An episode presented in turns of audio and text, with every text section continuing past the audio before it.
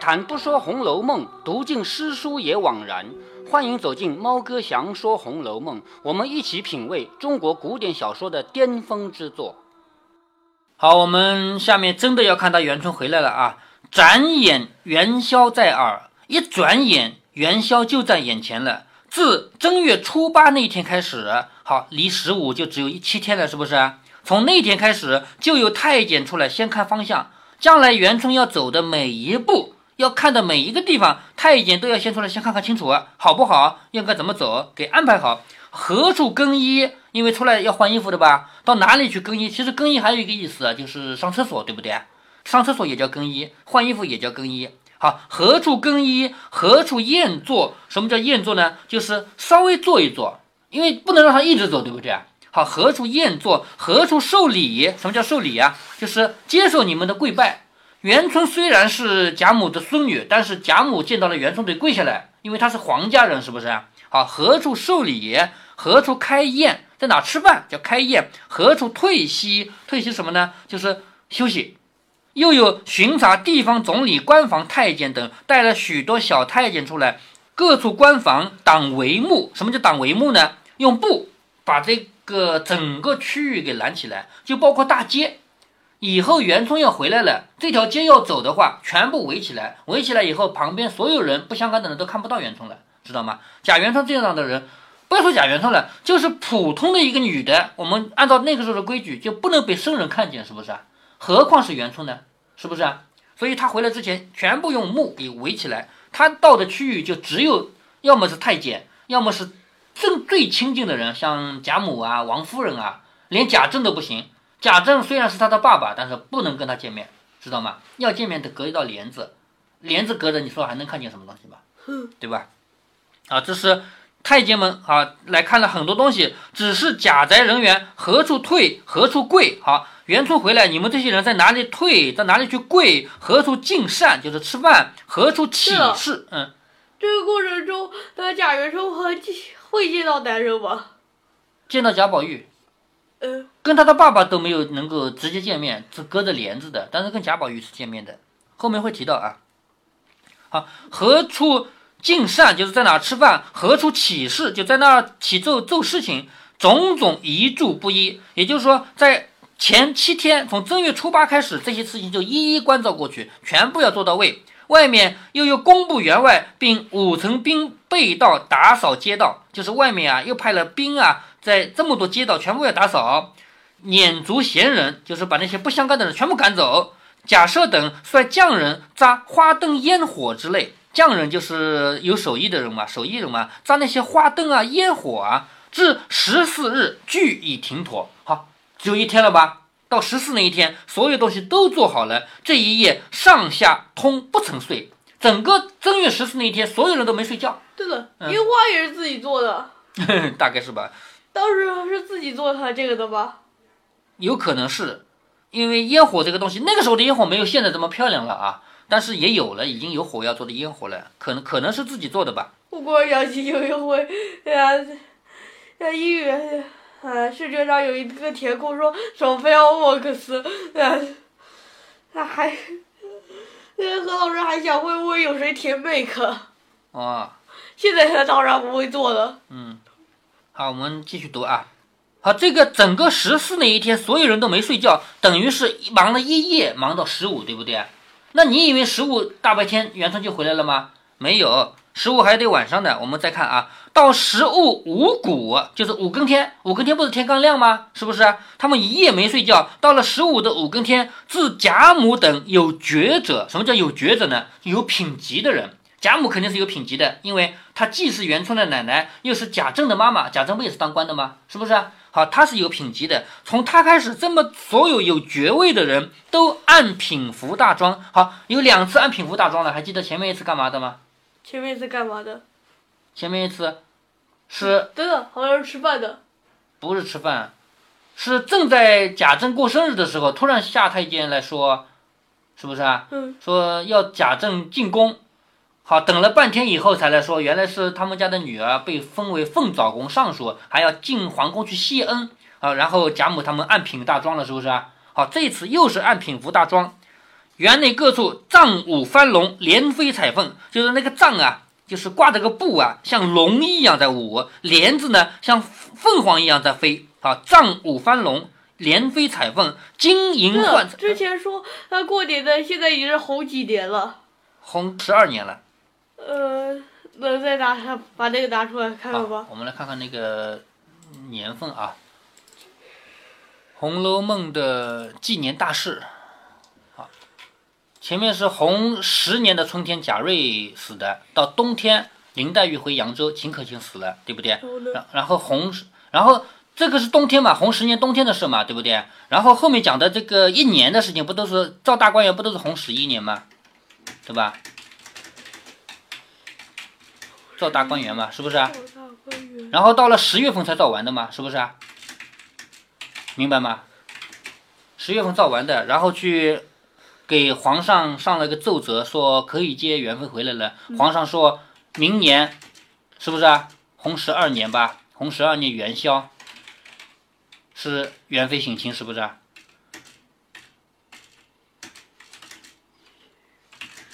明白了吧？嗯。洪十二年啊，好，我们继续读啊。到了十五这一天，你看啊，藏五翻龙，连飞彩凤，就是那个藏挂的像龙一样，那个帘子啊，像。凤凰一样飞，金银幻彩，珠宝争辉，这个听得懂吗？金银幻彩，珠宝生争辉，那个金银发着光彩，那些珠宝也发着光彩。顶焚百合之香，这个听得懂吗？鼎里面在烧的那个香料，顶焚百合之香。平插长春之蕊，听得懂吗？瓶子里插的那些永远不会败的那个花蕊，瓶瓶插长春之蕊。静悄无人咳嗽，这个很好懂吧？是不是？好，很安静，连咳嗽都没有。贾赦等在西街门外，贾母等在荣国府大门外。你看，贾母从来不出二门的人，这次要出大门，为什么？要迎接皇家的人回来，嗯，是吧？她虽然是奶奶啊，但是她得迎出去啊。而且贾母这个身份从来就不需要出二门的，这次要出大门，要到大门外面去。贾母等在荣府大门外，街头巷口居细帷幕挡严，就是街头啊、巷口啊，全部用帷幕挡着。正等得不耐烦时，忽一太监坐大马而来，贾母忙接入，就是一个太监来了，贾母连忙接进去，问消息。太监说早多着呢，未出客，用过晚膳。哈，未时知道几点钟吗？呃，背不出来吧？辰是午未，午知道吗？知道。午就是中午嘛，是不是？午未就比午要晚一个时辰，对不对啊？晚一晚两小时，明白了吗？好。未出客是几点呢？就是一点钟，因为未时是一点到三点，明白了吧？未时一点三一点到三点，所以未出客就是一点钟。未出客用晚上，好，他一点钟就吃晚饭了。为什么？为什么？那时候人只吃两顿呀，不知道吗？清朝人只吃两顿呀。好，未时出吃晚饭。未正二刻，还要到灵宝宫拜佛。吃过晚饭以后，未正是两点钟，未正二刻是两点半，因为一刻是十五分钟，知道吧？未正二刻到灵宝宫拜佛，有出客。好，有时几点钟？呃，不知道。生有虚亥，最后四个时辰。辰是午未，申酉戌亥。申时是三点到五点，以四点为中心啊。有呢？五点到七点，知道了吧？有出客就是五点钟，有出客进大明宫领看灯方请旨，就是五点钟要到宫里面去看皇帝那边领旨，只怕戌初才能起身的。戌倒数第二个时辰了，如果是亥时的话，我们倒推啊，亥时的话就是九到十一点，晚上的九到十一点，那戌时就是七到九点，知道吗？戌初才起身，要到七点钟才能起身。也就是说，你们昨天晚上忙了一夜没睡，到早上就按平大装，天一亮就开始穿衣服，等的要等到什么时候啊？等到晚上的七点钟，他才会出发，知道吗？这些时间是他们干什么的？哎，没你没看吗？他是未食才吃晚饭，吃完了晚饭以后不能出来的，还要干什么？还要到灵宝宫去拜佛，还要到。有时才能去大明宫请旨，请了皇帝的旨意，皇帝说，嗯，你可以走了。然后到了戌戌时了，到只怕要到戌初才起身。凤姐王熙凤呢是有主张的人，听了说，既然这么着，老太太和太太且请回房，等是时候再来也不迟。也就是说，你说贾母这种人，你让他在这站一天得了的，对不对？嗯。这种人平常都坐着躺着的人，你让他站一天，不是死过去了吗？是不是？所以赶紧去休息。王熙凤是有主见的人，赶紧去休息，不能在这等着。所以他说：“老太太和太太，请回房，等是时候再来也不迟。”于是贾母等暂且自便。园中悉赖凤姐照理，就是他们这些有身份的，包括贾母，包括王夫人，肯定都休息去了嘛。可是现在还是要管事儿啊，总不能晚上真的等元春回来了，一片乱吧？是不是啊？还是得管事儿啊，那这个事儿都是王熙凤在管，又命知事人领太监们去吃酒饭。太监这种人虽然说是皇宫里的仆人，到了外面不得了的人，对不对啊？皇宫里的人哎，所以领他们去吃酒吃饭。一时传人一担一担的挑进蜡烛来，各处点灯。好，一担一担的挑蜡烛，什么概念？啊因为蜡烛不停的烧掉，要换新的嘛，用的很多蜡烛是一担一担挑进来的。各处点灯，方点完时，忽听外面马跑之声。好，外面有马哒哒哒哒哒跑过来。一时有十来个太监都喘吁吁的跑来拍手。一些太监会议都知道是来了来了，各按方位站住。好，这些太监们在元春来之前，他们可以像老爷一样在那吃酒，对不对？可是元春来了，他不是仆人吗？对不对？所以按方位站住。假设领和。族子侄在西街门外，就是他们族里整个姓贾的这个族里所有人啊，在西街门外。贾母领何族女眷在大门外迎接，半日静悄悄的，就是等了半天，静悄悄的，谁也没有声音嘛。忽见一对红衣太监骑马缓缓走来，好，仪仗队开始来了，最前面肯定不是杨春啊，对不对？这最前面要仪仗队的嘛，好，一队红衣太监骑着马缓缓地走来，至西街门下了马，将马赶到帷幕外面，便垂手面西站住。好，从那边过来的，过来以后把马从帷幕赶到外面去，然后两个太监就站在那儿，仪仗队知道了吧？嗯。半日又是一队，好，又来一队红衣太监，好站住，然后沿着这个路啊，这站两个，这站两个，这站两个，一路站过来。所以走在前面的连仪仗队都不算，只不过是旁边站岗的，明白了吧？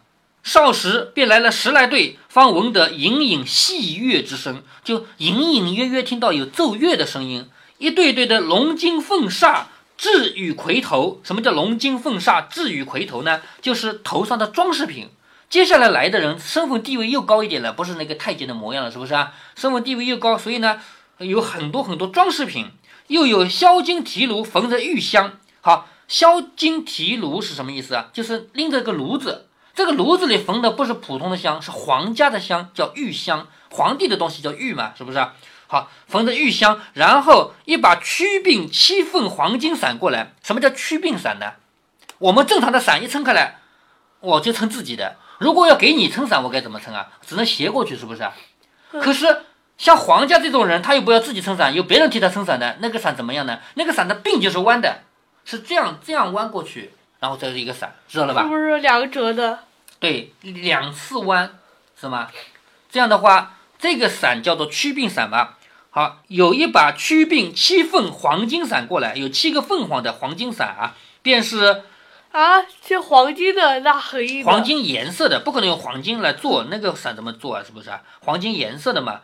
便是冠袍带履，好，冠袍是什么呢？头上戴的冠，身上穿的袍子，还有身上戴的那个带子，就是皮带，还有鞋子，叫冠袍带履。又有知识太监捧着香珠、绣帕、素鱼、佛尘等等。香珠是什么？有香味的珠珠，其实就是像手链这样的东西啊。其那仪仗需要嘛。还有绣帕，绣帕是什么呢？就是绣了花的手帕。可能是为了准备擦擦汗啊之类的。素鱼是什么？如果要吐痰，总不能随地吐痰嘛，是不是？有人捧着一个素鱼，其实痰盂，还有佛尘是用来赶虫子的、赶苍蝇之类的。一对一对的过完，后面才是八个太监抬着一顶金顶金黄绣凤的板鱼。什么叫板鱼呢？其实就是最华丽的轿子。普通轿子是不能坐像元春这样的人的，对不对？好，这里是。八个太监抬这样的板鱼，就这样的轿子过来。为什么是八人抬？这是轿子的最高规格。最普通的轿子两个人抬，只要你有钱就可以坐，你花钱就有人抬你。是不是一前一后各一个？对，一前一后。如果你想坐四人抬的轿子，对不起，你有钱也不能坐，你得有身份。就像我们以前说到过，看人跳舞，看多少人跳舞。四四个人是不是每个呃赶一个人？四个人其实就有那个横赶了，就是就是一根绳子上来，一根横杆，然后一边一个人在挑着那个横杆啊，知道吗？嗯。那这样这样的话，就前两个后两个嘛。如果八个人，那就横杆更多一点，明白的吧？嗯，好是不是呃在一个树杆上有对，是不是有两继继续分？就是轿子的两边继续是不是一共有四根横横杆？哎，对。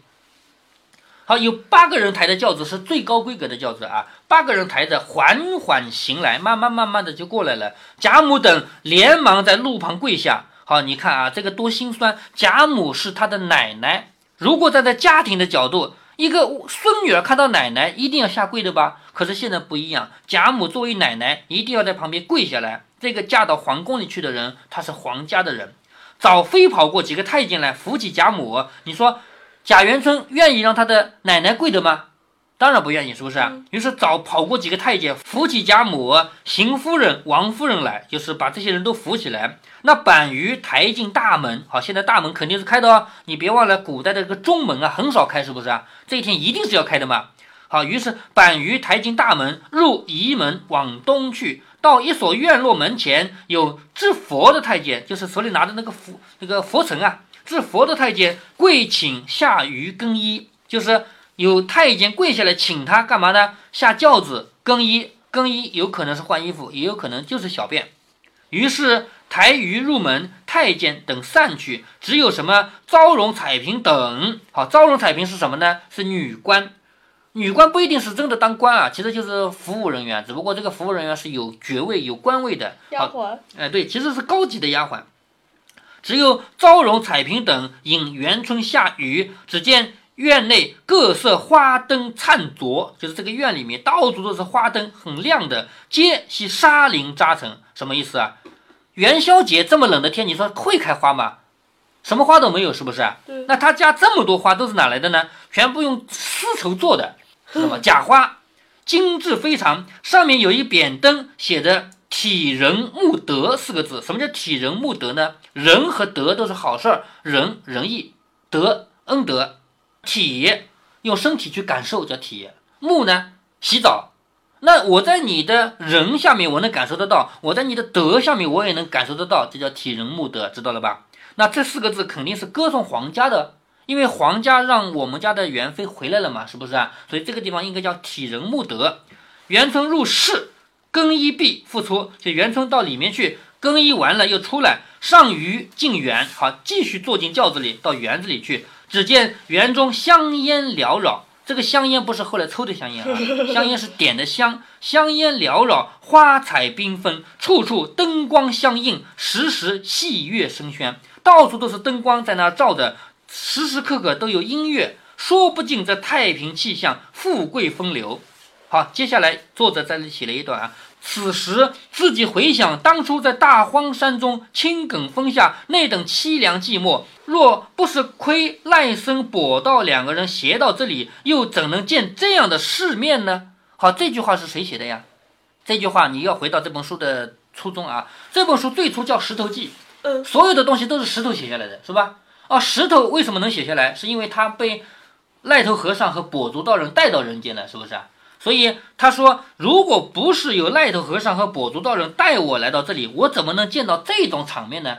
那我那个大荒山无稽崖不是几年都没人去的地方吗？是不是啊？所以在这里呢，站在石头记的角度，我们就能理解了。好，作者假托这个书不是自己写的。他说这是石头上抄下来的嘛，是不是啊？所以在这里就补了一句话，说这个时候自己回想当初在大荒山中青埂峰下那等凄凉的寂寞，如果不是赖僧和跛道，就是赖头和尚和跛足道人两个人携到这里，又怎能见这般世面？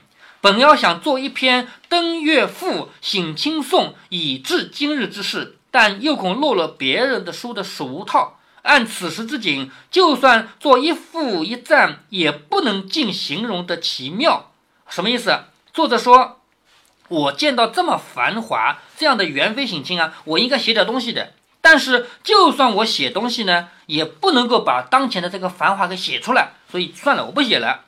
于是我就不做负赞，其豪华富丽，观者诸公亦可想而知也。就是我就不写那个东西了，你们作为读者，你们都能想象得出来的。这个地方反正就是往最豪华去想吧。所以倒是省了这功夫纸墨，却说正经的为是。好，作者说我就不去写那些赞啊富了，我下面就继续给你们讲故事吧，说正经吧。接下来贾元春怎样在这个？大观园里面游览啊，要发生什么事呢？我们下回分解。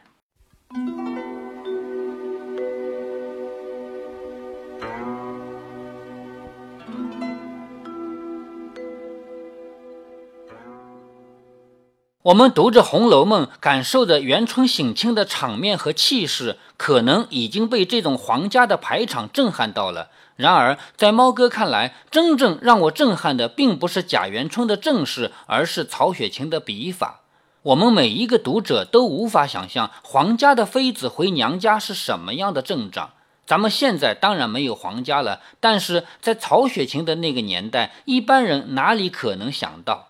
不是有个笑话吗？笑话说有一个拾粪的，就是捡路边粪便的人。他说，如果让他当了皇帝，那粪耙子得用黄金做。还有一个笑话，说有人吹牛见过皇宫了，旁边人问他皇宫是什么样的，他说皇上住的地方东隔壁是烧饼铺，西隔壁是油条铺，他每天起来想吃烧饼吃烧饼，想吃油条吃油条。